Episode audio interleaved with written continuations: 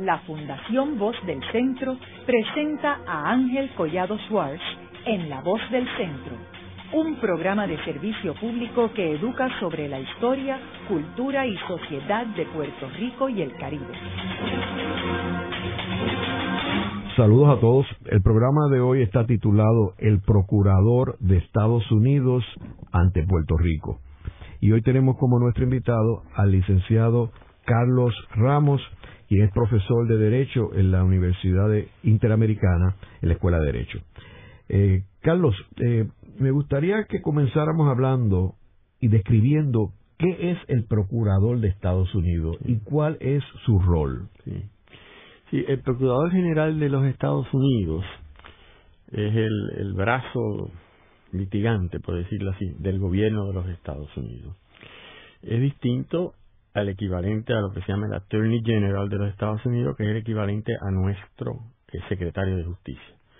Al igual que nosotros tenemos dentro de la Secretaría de Justicia una división, que es el Procurador General, que es como el abogado, el que va a los tribunales todos los días cuando tiene que ir a defender o a promover causas en Estados Unidos, bajo la oficina del Attorney General está el Procurador General. Y este es el abogado, el abogado litigante, el que representa al gobierno de los Estados Unidos en, acciones judiciales, bien para promover algún, alguna acción o bien para defender al gobierno federal. Así que se trata de, desde el punto de vista del litigio y sobre todo del litigio constitucional, pues de una figura fundamental en, la estructura jurídica, sobre todo litigiosa, de la nación norteamericana o del gobierno federal de los Estados Unidos. Históricamente, ¿este procurador ha tenido algún tipo de vínculo con Puerto Rico? Bueno, de una manera tan, tan pronunciada, creo yo, como lo hemos visto de un tiempo acá, eh, yo no creo. Pero no me atrevo a hacerte la, la afirmación concreta eh, porque no estoy seguro de si, por ejemplo, eh, eh, durante la época de, la persecución del nacionalismo y de los casos que se dieron en el Tribunal de Distrito Federal, si alguno requirió en algún momento dado, si se llevó al primer circuito, de alguna manera la intervención del Procurador General de los Estados Unidos.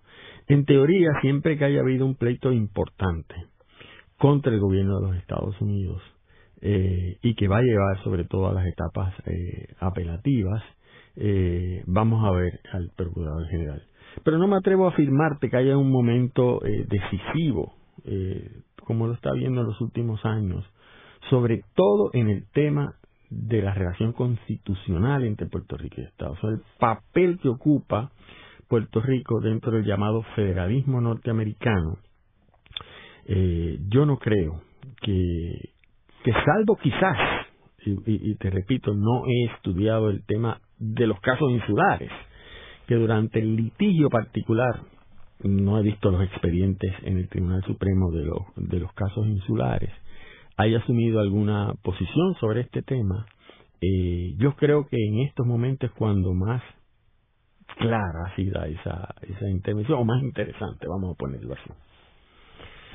Ahora, entrando en los últimos dos casos, que hemos tenido un, un envolvimiento eh, protagónico del procurador en, en términos del caso de Puerto Rico ante el Tribunal Supremo. Me gustaría que comenzaras explicando eh, el primer caso, que fue el caso de en, el gobierno de Obama, eh, en Sánchez Valle, ¿correcto? Sí, correcto.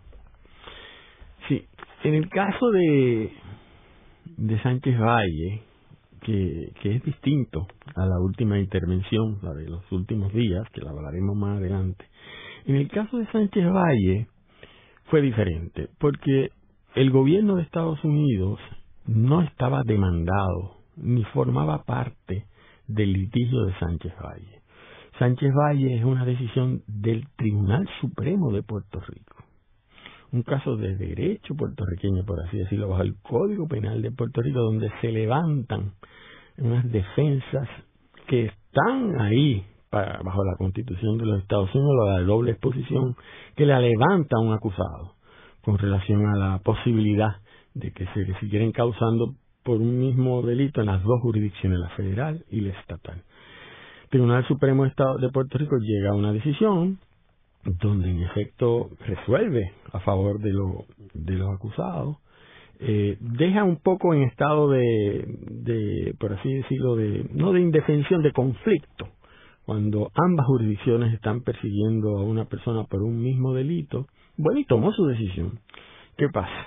Que en esa ocasión, el gobierno de Puerto Rico, algo que en el pasado que mucha gente se pregunta, ¿y por qué esto desde un punto de vista jurídico no habían habido más casos del Supremo de Estados Unidos? Bueno, porque cuando ocurrían casos como el de Sánchez Valle, lo que hacía el gobierno de Puerto Rico, eh, pues era simplemente dejarlo ahí eh, y hacer los arreglos, porque siempre se ha dicho que hay un, había un temor no escrito de que eso se llevase al Tribunal Supremo de Estados Unidos, porque son casos que empiezan de alguna manera a girar cerca de, de la situación colonial del país mientras había eh, el gobierno del, sobre todo del Partido Popular, pues siempre había como un temor a que esos casos llegaran al Supremo de los Estados Unidos.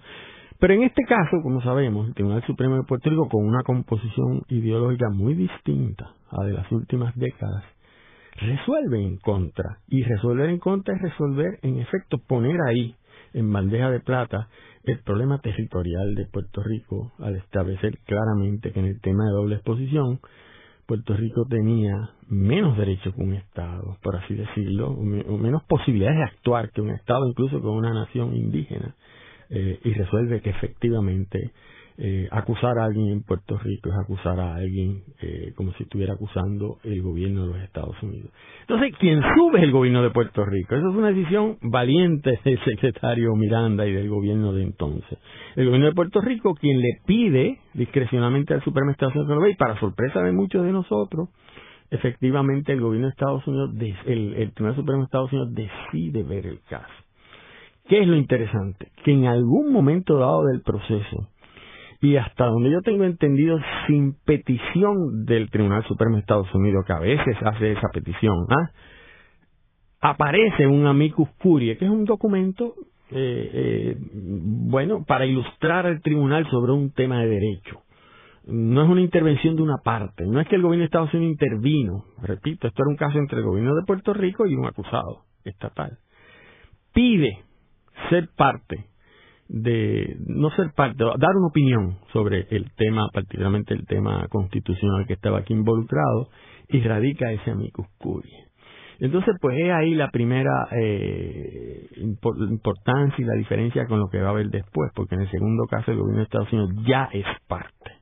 Aquí se trata del gobierno de Estados Unidos a través del Procurador General que, que decide ilustrar al tribunal sobre el tema que tenía ante sí el tema de la soberanía de Puerto Rico, si alguno, desde el punto de vista como fundamento constitucional, de no ser acusado dos veces por un mismo soberano, entre comillas, eh, y qué es lo que es el gobierno de Puerto Rico cuando actúa frente a ese derecho.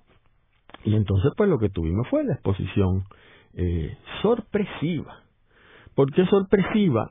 Primero porque, porque nadie había, vuelvo y repito, el gobierno de Estados Unidos era parte y decide de su propia iniciativa radicar este amicus curiae para hacer claro eh, que Puerto Rico como territorio no incorporado a los Estados Unidos, pues no tenía una soberanía, entre comillas, propia eh, para cuando radica una acusación, aunque está radicada a nombre del pueblo de Puerto Rico, pero es por una delegación de poder que ha hecho el gobierno de Estados Unidos a través de la Constitución, la autorización de la Constitución de los Estados Unidos, no tenía, por lo tanto, eh, una soberanía propia como si la tiene un Estado. Si un Estado pues radica, pues, pues ya, y, es culpable la persona, o bueno, ya se da el proceso, el gobierno federal por los mismos delitos no puede volver a radicar. Lo mismo las tribus, las naciones indígenas. Obviamente la frase tribu no es correcta, las naciones indígenas si tienen un procedimiento penal bajo sus leyes, pues el gobierno federal después no puede iniciar por el mismo hecho, un mismo procedimiento. No así en el caso de Puerto Rico. Y el, y el procurador dice, y así mismo es, y anuncia. Y esto es lo interesante. Por primera vez, porque eso sale en la vista que la posición del gobierno de Estados Unidos sobre la naturaleza territorial de Puerto Rico, sobre si había existido un pacto o no en el 52, sobre qué exactamente es la posición que ocupa eh, el Estado Libre Asociado dentro del federalismo norteamericano, había cambiado. Eh, había cambiado y que ahora se quería reafirmar que el Congreso de los Estados Unidos, bajo el poder que le da la cláusula territorial, podía, con relación a la gobernanza de Puerto Rico, moldearla conforme entendiese que fuese adecuado. En inglés, whatever it feels fit, fuese adecuado. Eh, y por lo tanto, que el Estado Libre Asociado de Puerto Rico, incluso la Constitución de Puerto Rico, no creaba un nuevo modelo, entre comillas, de soberanía o una nueva forma de, de, organizar el federalismo norteamericano, no. Puerto Rico dice ahora, y aclara que la posición que se había asumido en Naciones Unidas cuando se sacó a Puerto Rico de la lista de países coloniales se hizo, pero se lo hizo por otras razones, no porque Puerto Rico dejó de ser un territorio, sino Puerto Rico ahora tenía una especie de gobernanza propia, pero autorizada por el propio Congreso. Autorizada, delegada, prestada por el propio Congreso. Y lo dice así por primera vez, de una manera eh, fuerte, cruda y clara, pero lo hace en este amicus curiae, que es lo que hace pues eh, eh, que en Puerto Rico se causara el revuelo que causó. Después viene la decisión del Tribunal Supremo en el caso de Sánchez Valle, donde obviamente toma en consideración esos y otros argumentos.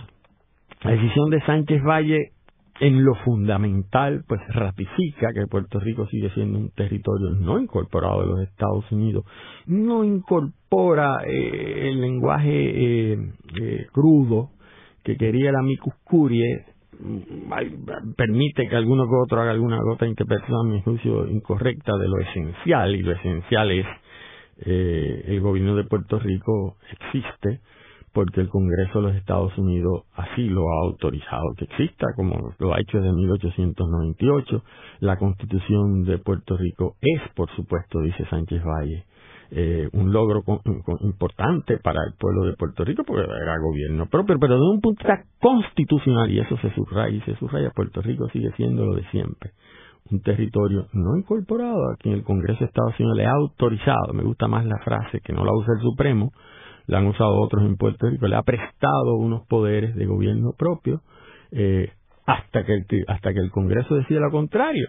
Y curiosamente, se sabe que en esos días el Congreso está precisamente pensando en lo contrario, lo hemos discutido aquí en otros programas, que es el famoso caso de eh, la ley promesa. Por eso se ha dicho mucho que ese amicus realmente, eh, más que nada, más que la influencia que haya tenido sobre el Tribunal Supremo en Sánchez Valle, que la tuvo, yo creo que era una manera de reasegurarle al Congreso que, que, no tuviese temor a aprobar una ley eh, como promesa. ¿Y quién fue el procurador? ¿Quién fue la persona?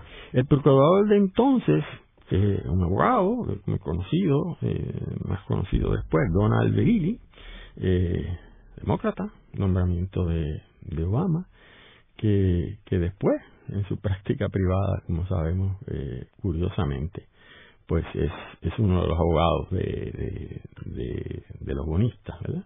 Eh, o de los grupos que están eh, siendo beneficiados por, por la ley promesa. Eh, así que sí, fue un, un, abogado de, demócrata del presidente Obama. Esa, esa posición fue interesante porque siempre este tema de la verdadera naturaleza territorial del gobierno de Puerto Rico, de la inexistencia de un pacto bilateral, la posibilidad de que un Congreso pueda en efecto amarrar a futuros Congresos, que se había criticado en la academia, en la política, y algunos sectores en Puerto Rico insistían en que no, que algo novedoso había ocurrido eh, la verdad es que, que, ya se había discutido en los informes de Casablanca. Y cuando esto empezó a decirse con aquella crudeza por los informes de Casablanca, los sectores políticos en Puerto Rico empezaban a comentar, esas son cosas de las conexiones de la, un sector político, sobre todo el sector estadista, con los gobiernos republicanos de Estados Unidos. El día que hay un presidente demócrata, esto va a cambiar. Pues no, no cambió. Eh, la posición que asumían aquellos informes en lo esencial es la posición que también se asumió bajo un presidente demócrata como fue Obama. Eh, algo pasó en el gobierno de Estados Unidos, eh, o algo está pasando en el gobierno de Estados Unidos que ha hecho que oficialmente su, su posición, expresada al menos a través del Procurador General, sobre la naturaleza territorial eh, colonial de Puerto Rico, ya se empiece a admitir y por lo tanto del enorme poder que sigue teniendo, no es que ahora tiene, que sigue teniendo, ahora sin espejismos ni nubes, eh, eh, sobre el, gobierno de Puerto Rico, sobre el pueblo de Puerto Rico. A mí me parece interesante también que en este momento, pues, uno de los jueces del Tribunal Supremo, eh, Kagan, había ocupado esa posición de procurador de Estados Unidos. Eh, así que, eh, y, y ella era una persona muy allegada a Obama desde los tiempos de la Escuela de Derecho de Harvard. Eh, así que no creo que estas son casualidades eh, de, de si ella tuvo que ver o no con que hubiera un protagonismo del procurador. Porque me parece como que esto no hubiera salido aislado así. Es muy posible. Eh, y además interesantísimo que la opinión la haya escrito justamente la jueza eh, Kagan, que se considera una de las, de las plumas más precisas y exactas. Cada frase de Sánchez Valle está bien pensada, bien meditada. Y es sentando las bases, me parece a mí, eh, para lo que podría decidirse en el futuro, sobre todo sobre, sobre este tema, todavía de una manera más, más clara. Y además, además, Sánchez Valles es muy dura, eh, aunque no tan dura como, el, como la micus curie, por supuesto, del procurador, pero sí lo suficientemente eh, dura para despejar unos temas al punto que los otros dos jueces, como es la jueza eh, Sotomayor y el juez Breyer, eh, pues prácticamente disienten de ese enfoque o no están de acuerdo con el enfoque del tribunal porque son dos jueces y juezas que quieren experimentar, estarían dispuestas a experimentar con unas nuevas quizás formas creativas de, soberanía que la inmensa mayoría del Tribunal Supremo, la inmensa la mayoría del Tribunal Supremo de siete jueces no están de acuerdo. Así que ese comentario que tú haces eh, de que justamente fuese la, la procuradora, la, la, la jueza Kagan, que había sido procurador Obama, que se habían conocido en Harvard, que haya sido la autora, y muchas veces sobre estos temas, sobre todo en el caso de Puerto Rico, especialistas en Puerto Rico en el Tribunal Supremo de Estados Unidos no había mucho, pero jueces y juezas que conozcan sobre el tema de Puerto Rico ya por fin empezaban a ver por lo menos dos, que era Sotomayor, puertorriqueña, que como sabemos en sus tesinas ha trabajado los temas de Muñoz y etcétera cuando estudiaba Derecho, y Breyer, que es un juez que proviene del primer circuito, muy conocedor del estatus de Puerto Rico, muy relacionado con sectores autonomistas en Puerto Rico. Ninguno de los dos escribe, claro, porque no tenía la mayoría de votos, pero ¿a quién le dan, a quién es que le encomiendan escribir?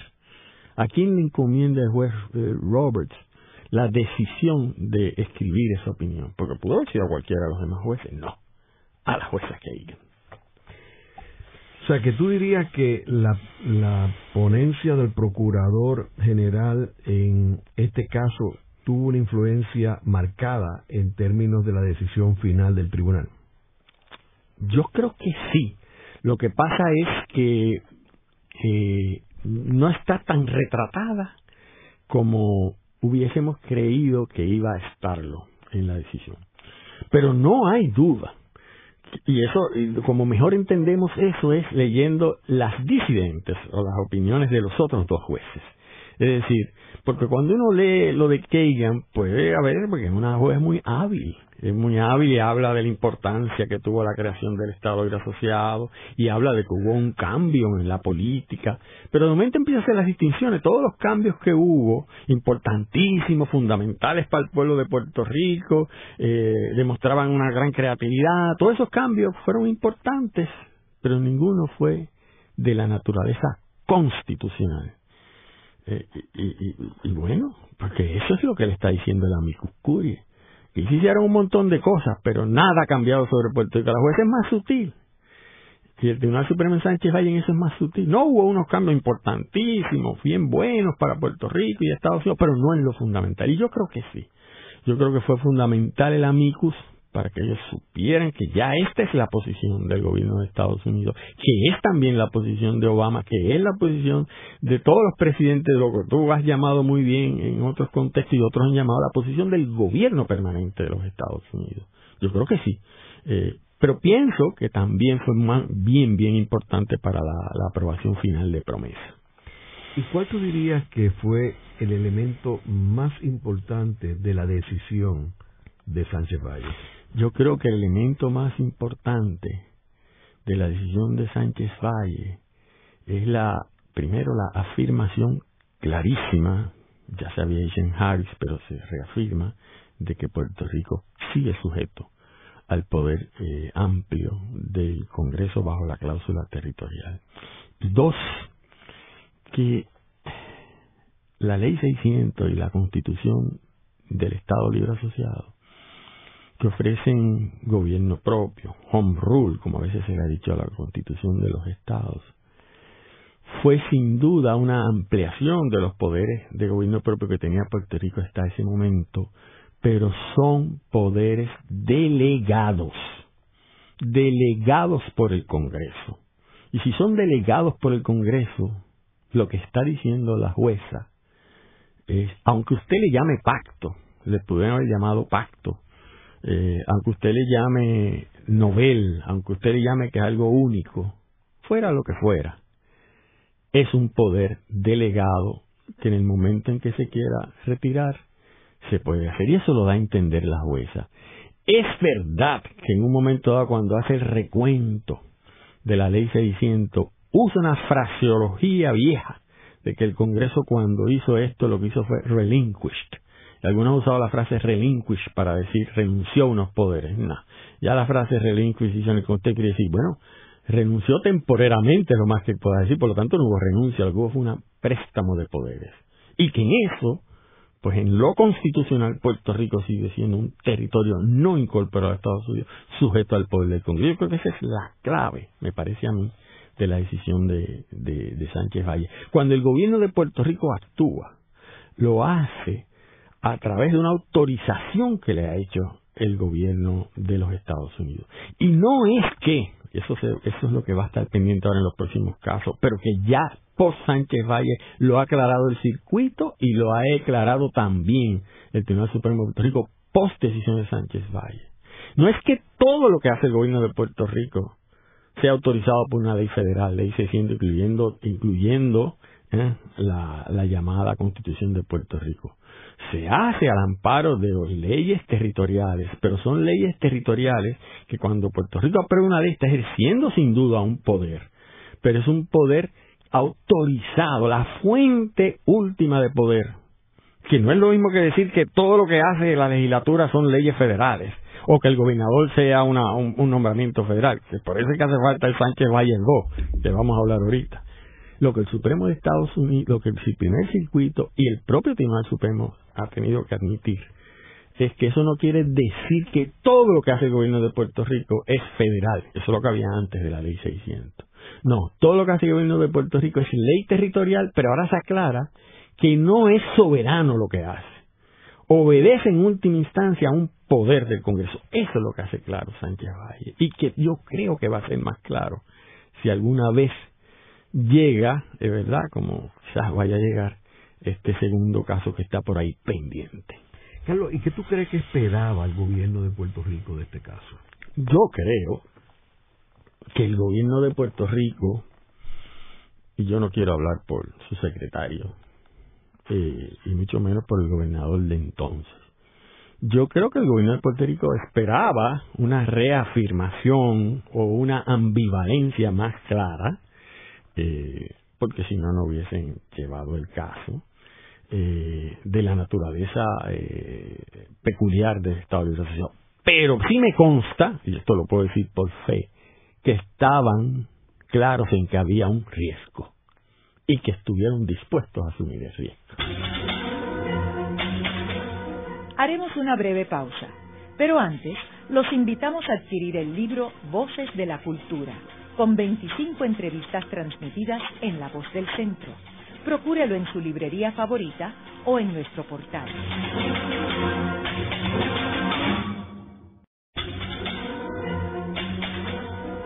Continuamos con la parte final de La Voz del Centro con Ángel Collado Schwartz. Pueden enviarnos sus comentarios a través de nuestro portal www.vozdelcentro.org. Continuamos con el programa de hoy titulado El Procurador de Estados Unidos ante Puerto Rico. Hoy con nuestro invitado, el licenciado Carlos Ramos, profesor en la Escuela de Derecho de la Universidad Interamericana. En el segmento anterior estuvimos hablando del primer evento en el cual el Procurador General de Estados Unidos interviene ante el problema o la problemática de Puerto Rico, eh, interviene ante el Tribunal Supremo. Eh, y vemos de que la posición del procurador fue una eh, que enfatizaba claramente los poderes plenarios del Congreso sobre Puerto Rico basado en la cláusula territorial de la Constitución de Estados Unidos. Ahora vamos a un segundo caso que es el que tenemos vigente eh, que es cuando el Tribunal Apelativo de Boston eh, decide eh, paralizar hasta cierto punto la ley promesa en cuanto a los nombramientos de la Junta. y esa decisión, pues, está siendo apelada ante el Tribunal Supremo y nuevamente aparece el personaje procurador general a asumir una posición eh, sobre eh, esta situación, este caso, ante el Tribunal Supremo, una posición de los Estados Unidos, el gobierno de Estados Unidos. Carlos, háblanos sobre, eh, sobre este segundo caso. E, este segundo documento, que es la intervención del procurador, hay, cualitativamente hay una diferencia. Yo mencioné ahorita que en el caso de Sánchez Valle fue un amigo de la Corte una solicitud que el gobierno hace de Estados Unidos para intervenir con un escrito para ilustrar al tribunal sobre cuál es la situación constitucional que tienen ante sí. Pero ya el caso, ya el Tribunal Supremo había decidido que iba a haber el caso. Lo llama, ya había aceptado la petición de cerciorari. Entonces ya decidió que iba el caso, entonces interviene como amigo de la Corte del Tribunal. En este caso, que es y tiene que ver, como sabemos, con la ley promesa, hay una decisión que no se inicia en el Tribunal Sistema Estatal Puertorriqueño, se inicia en el sistema federal. Como sabemos, son decisiones, son impugnaciones que han hecho grupos de bonistas, incluyendo eh, sectores eh, trabajadores organizados en Puerto Rico como la UTIER y otros, cuestionando la constitucionalidad de ciertas disposiciones de promesa y en particular la que tiene que ver en la forma como se hicieron los nombramientos. Eso empezó eh, impugnándose aquí, la jueza a cargo del caso de promesa, la jueza Swain resolvió ese tema, diciendo que la ley era perfectamente constitucional, diciendo que los nombramientos, si bien no son típicos, pues no son atípicos desde el punto de vista de que no están controlados por ninguna otra disposición de la Constitución de la Estados que no sea por la cláusula territorial, que era lo suficiente amplia y flexible para hacer los nombramientos de la manera como se hicieron aquí, y que por lo tanto esto está todo bien, no hay nada que hacer. Estoy diciendo, estoy diciendo por supuesto bien simplista, eso fue llevado por, por esos bonistas y por Lautier al primer circuito. Y allí también un poco sorpresivamente, el primer circuito, una opinión escrita por, el juez Torruella y otros dos jueces más, pues deciden revocar a la jueza y deciden un poco sorpresivamente, eh, porque uno pensaba que, en un hecho tan fundamental como ese, primer circuito se iba a aliar, eh, por así decirlo, con, con la necesidad de promesa aunque el juez en su carácter personal, el juez Torrey había expresado siempre su aversión a promesa, eh, pues nos estaba raro. Y en efecto lo que dice es que eso es inconstitucional, que en efecto la constitución le impone entonces una restricción, ahorita hablaré sobre eso, a la cláusula territorial que nunca lo ha dicho el Tribunal Supremo de Estados Unidos, pero que el primer circuito entiende que sí existen. Bueno, y en esencia declara inconstitucional la forma en que se hicieron ciertos nombramientos de promesa para no crear un problema en, bueno, en todo lo que implica la operación de la Junta en Puerto Rico, incluyendo los procesos de reestructuración de deuda del artículo 3, decide posponer su, por así decirlo, su decreto de inconstitucionalidad eh, por unos meses eh, para darle oportunidad al presidente de Estados Unidos que haga los nombramientos conforme entrenaba la opinión del primer circuito. esa opinión esa decisión del juez Torruella, pues por supuesto, ha sido, la frase que tú usaste, apelada, en términos estrictamente legales, pues apelada, pero en el sentido de que se le ha pedido al Tribunal Supremo de Estados Unidos que ejerza su discreción, porque es un recurso de excepción, el Tribunal Supremo no está obligado a ver el caso. Eh, sino me, pues, pues, porque ya casi el Tribunal Supremo de, los, de las miles de peticiones que recibe al año, pues ve las que estima que tiene que ver por diferentes circunstancias. El Tribunal Supremo no está obligado a ver una decisión, ni de un Supremo de un Estado, ni de un tribunal de circuito. Pues se le ha solicitado que entre a corregir eh, ese defecto. Eh, por lo menos así lo ha hecho eh, la Junta de Control Fiscal y así lo ha hecho Lautier, porque Lautier, aunque gana una parte, Lautier quiere que se acabase todo y que ese decreto de inconstitucional posponiéndole es equivocado.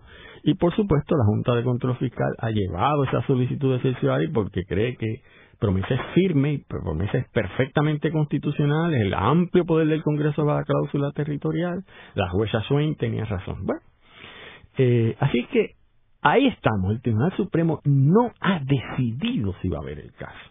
Y por lo tanto nosotros no sabemos, aunque es muy posible que en los próximos días y, y posiblemente en las próximas horas, eh, y quizás incluso en el momento en que estamos ahora hablando ya se está tomando esa decisión y, y, y bueno, eh, decida ver el caso eh, y ver y revisar efectivamente esa decisión del juez Torreyes sobre cuál es el futuro de los miembros de la Junta de Control Fiscal. ¿Qué pasa? Que en este caso el gobierno de Estados Unidos sí estaba demandado, porque era parte. ¿Por qué? Porque siempre que se cuestiona la constitucionalidad de una ley federal, usted tiene que también demandar al gobierno de Estados Unidos para que esté allí para defender la constitucionalidad de la ley. Pero lo que quizás algunos esperaban es que cuando la Junta fue al Tribunal Supremo de Estados Unidos, o la UTIER, que también ha ido a cuestionar esta decisión de Torruella, pues se uniese a esa solicitud. Y sin embargo, lo que hizo justamente días antes de vencer el término para llevar el caso del Tribunal Supremo es que esta vez, en una acción independiente, el gobierno de Estados Unidos ha solicitado que en efecto el tribunal vea el caso. Así que ahí hay una importancia procesal diferente. El Tribunal Supremo todavía no ha decidido el caso. Esta vez, es que va en incremento el interés del Procurador General en los temas de Puerto Rico. Recuerden el primer caso un amicus curie Mire, nadie me ha invitado, que yo sepa, pero por si acaso esta es mi opinión. En este caso yo soy parte afectada y he decidido, por supuesto, que ustedes vean y que a su vez vean esto para revocar la decisión del juez Torruella y confirmen lo que había resuelto eh, la jueza eh, Swain.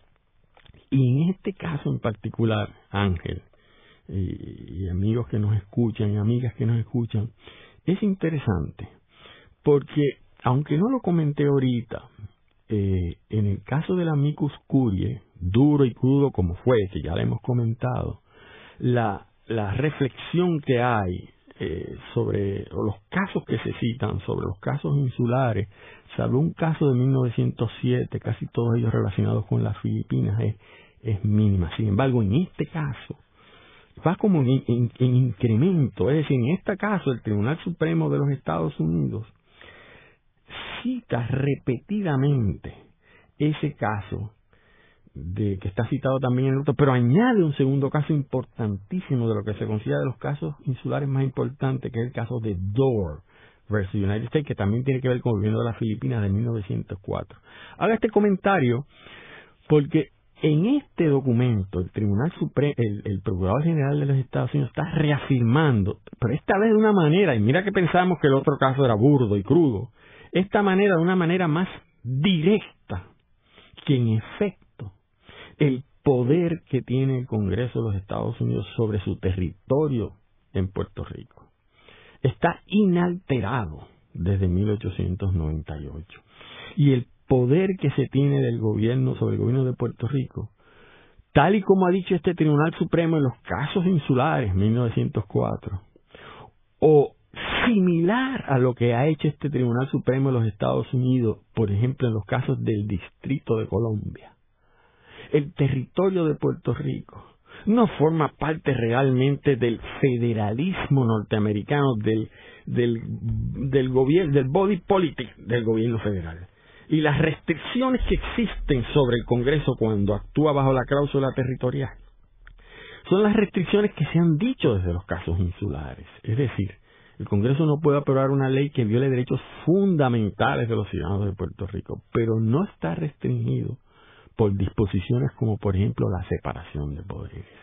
Si el gobierno de Estados Unidos mañana quiere, y esa es la posición del Procurador General, hacerse cargo sin hacerle pregunta o pedirle permiso al gobierno de Puerto Rico.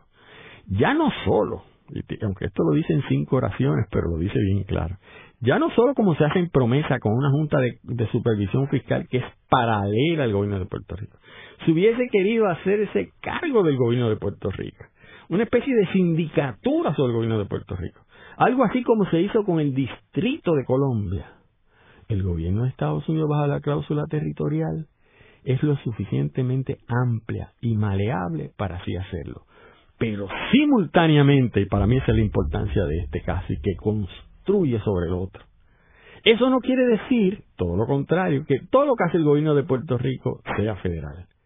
Por ejemplo, el gobierno de Puerto Rico no es federal para asumir la deuda. Cuando el gobierno de Puerto Rico, y eso está aquí discutido sutilmente, cuando el gobierno de Puerto Rico decide lo que ha hecho, entre comillas, con relación a su deuda, eso es responsabilidad del territorio.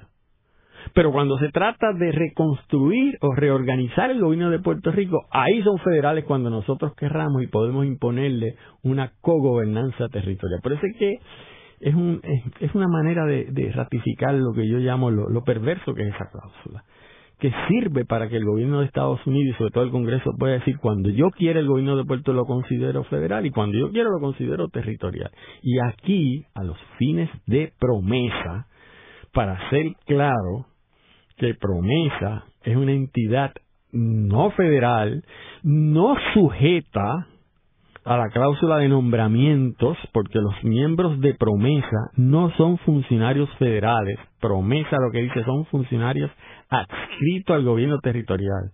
Y eso de que sean funcionarios que nombre el presidente, pero que a su vez no son federales, que es absurdo, porque uno no puede hacer dos cosas a la misma vez, pero para que lo entendamos más claro.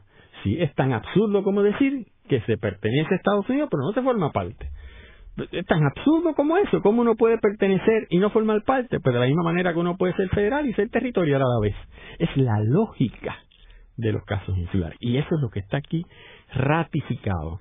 Era ahora el procurador lo que le está diciendo al tribunal de una manera bien clara, mire, Puerto Rico, la jurisprudencia aplicable es la que ha existido incluso desde hace de los desde antes de los casos insulares el gobierno federal y sobre todo el Congreso es el que organiza los territorios que hemos adquirido por compra, por conquista, por intercambio, lo que fuese.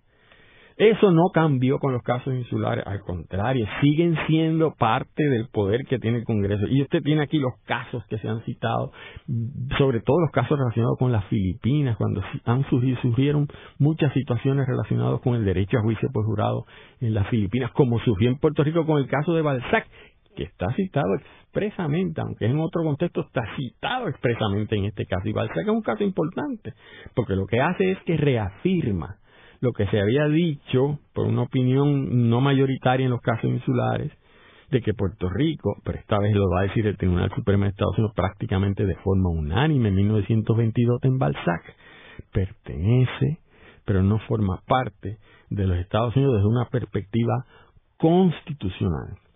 Entonces, y, y perdona, eh, Carlos, también Balzac, o sea, tenemos que estar claro que la razón por la cual surge Balzac es por el otorgamiento de la ciudadanía americana a los puertorriqueños, porque habían personas que decían, ya esto no aplica de los casos insulares, porque estamos hablando de ciudadanos americanos. Y entonces Balzac lo que te dice, eso no importa. Y más aún, tenemos que entender que es, ese tribunal no solamente lo que tú mencionaste de que fue por unanimidad, sino que el juez presidente William Howard Taft no era cualquier juez presidente, porque había sido presidente de los Estados Unidos, había sido secretario del Departamento de la Guerra, que era el departamento responsable de todos los territorios, particularmente después de la Guerra Hispanoamericana, y luego había sido gobernador de las Filipinas y había sido por un periodo bien corto gobernador de Cuba. O sea que si alguien conocía eh, los casos territoriales, no en términos de documentos, haberlos vivido, era el juez presidente. Así mismo es. Y, y tenía el enorme reto que aquella opinión de Downs versus Bidwell de los casos insulares, que decía, Puerto Rico no lo hemos incorporado, no hemos hecho una manifestación de que lo adquirimos en el Tratado de París para hacerlo formar parte de los Estados Unidos, que es lo que hasta ahora habíamos hecho.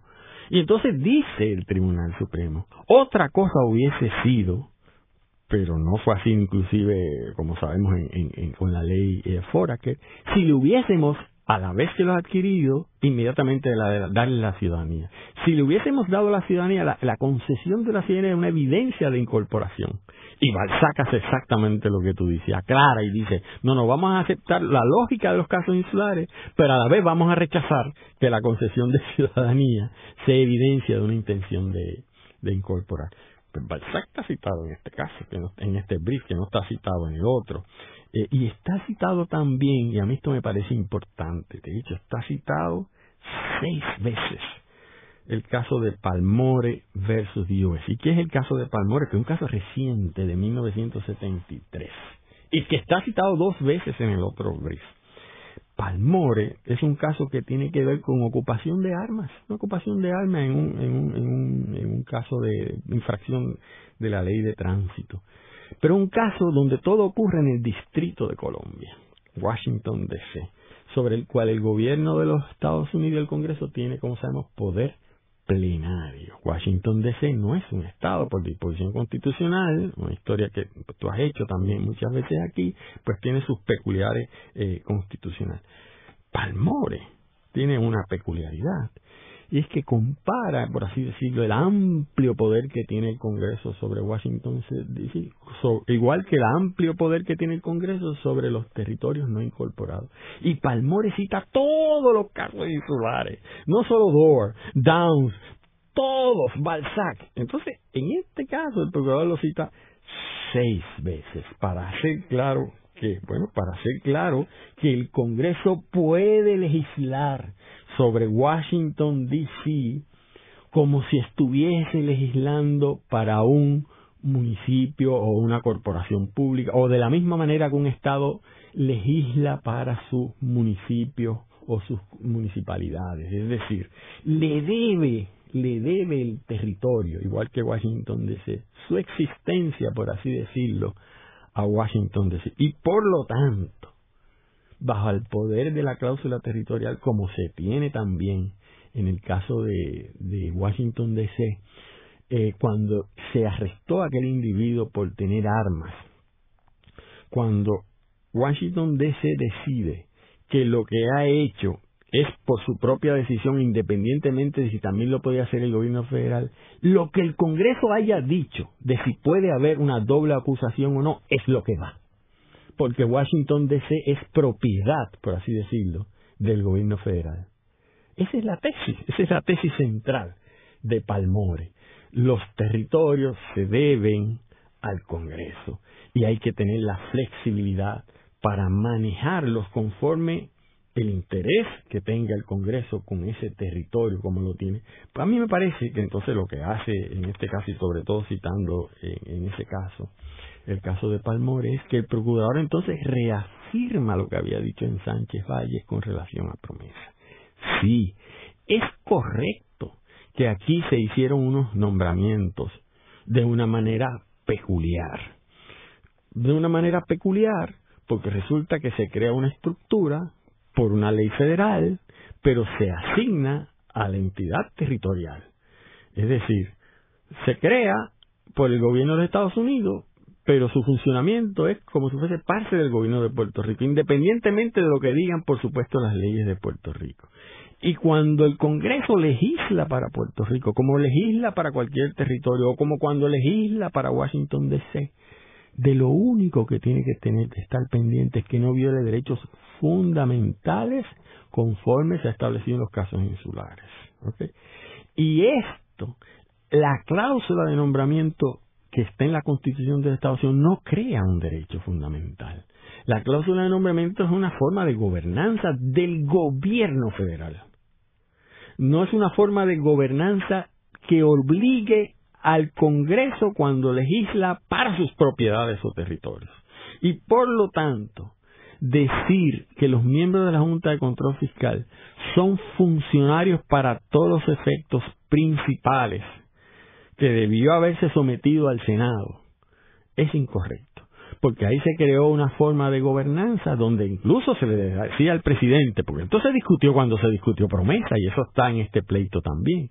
Uno de los temores que había si era sin efecto el gobierno federal, el Congreso podía crear este tipo de estructura rara de una entidad creada por el Congreso pero asignada al territorio y a la vez unos nombramientos que no fueran propiamente funcionarios federales sino funcionarios territoriales, donde incluso el presupuesto saliera del gobierno de Puerto Rico y no del gobierno federal. Todo eso se hizo para crear este híbrido extraño que solamente es posible hacerlo sin restricciones, por ejemplo, que impone la doctrina de separación de poderes, porque así es de maleable la cláusula territorial y este brief, esta solicitud que hace eh, el Procurador General al Tribunal Supremo de Estación para que se vea ese caso y se revoque a Torroya, lo que persigue es reafirmar la naturaleza territorial del gobierno de Puerto Rico, conforme ya se había dicho en el amicus, pero haciéndolo más claro.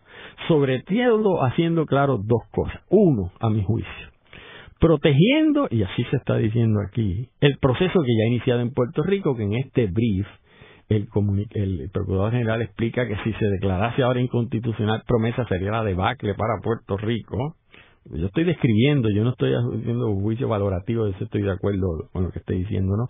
Y dos, que sería terrible para la gobernanza territorial de esos territorios. Y además que implicaría volver a una doctrina que se ha estado rechazando, que es decir, que todos los gobernantes y todas las leyes de Puerto Rico serían federales.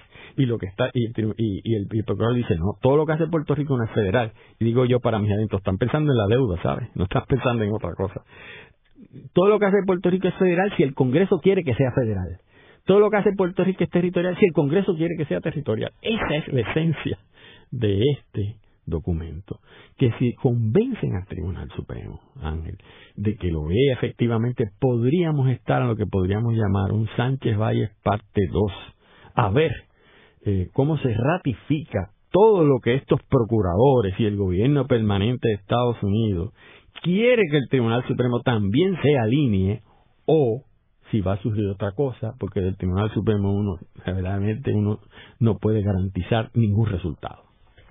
Aquí vemos en los dos casos de estos dos procuradores eh, el gobierno permanente en acción, porque tenemos que ver que estamos, aunque la posición es la misma de procurador eh, general, estamos eh, viendo esto en dos administraciones diametralmente distintas.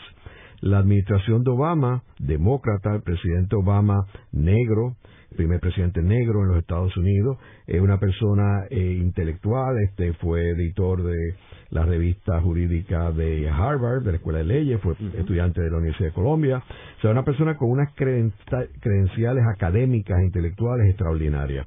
Por el otro lado tenemos a Donald Trump, todo lo opuesto, una persona totalmente, completamente inculta, eh, una persona eh, que fue un hombre de negocio, no conoce nada del negocio, una persona racista, eh, reaccionario, o sea, los dos polos opuestos son Obama y Trump. Y, y sin embargo, vemos que los dos procuradores de los dos asumen una posición consona con la posición de Estados Unidos. O sea, y es la misma posición más o menos eh, de Estados Unidos. O sea, que no hay un cambio en términos de la política de Estados Unidos eh, basado en, en, los líderes políticos, sino en casos como este es el gobierno permanente. Lo vemos también en la Organización de Estados Americanos, cuando Pedro Rosselló eh, fue a la Organización de Estados Americanos bajo Obama, eh, a a pedir de que los ciudadanos americanos residentes en Puerto Rico están siendo tratados en una forma desigual a los ciudadanos americanos en los Estados Unidos. Y el procura y el, embajador de Estados Unidos ante la OEA planteó que no, que eso no era cierto, porque el ciudadano americano residente en Puerto Rico, si se muda a los Estados Unidos, tiene exactamente los mismos derechos que el ciudadano americano que reside en Estados Unidos. Y paralelamente, un ciudadano americano de New York que se mude a Puerto Rico, de momento su ciudadanía americana es la de los otros ciudadanos americanos en el territorio. En otras palabras, que la clave es el territorio y no la ciudadanía y que no es un caso de eh, derechos este, civiles como lo planteaba Rosselló. Así que ahí también vemos otro caso del gobierno permanente en acción, no las distintas fuerzas políticas partidistas de los Estados Unidos. Eh, en el programa de hoy hemos, hemos discutido la importancia de, este, de estas posiciones de Estados Unidos, el procurador general asumiendo unas posiciones eh, que van en contra de las posiciones tradicionales del gobierno de Puerto Rico, eh, particularmente los creyentes de eh, el Estado Libre Asociado. sencillamente, esto tenemos el Estados Unidos asumiendo una posición en contra de el Estado Libre Asociado y las posiciones que se han estado planteando en Puerto Rico sobre este estatus. Eh, muchas gracias, Carlos. A las órdenes Esta ha sido una producción como servicio público de la Fundación Voz del Centro. Los invitamos a sintonizarnos la próxima semana a la misma hora. Y recuerden que pueden adquirir el libro Voces de la Cultura en su librería favorita o en nuestro portal.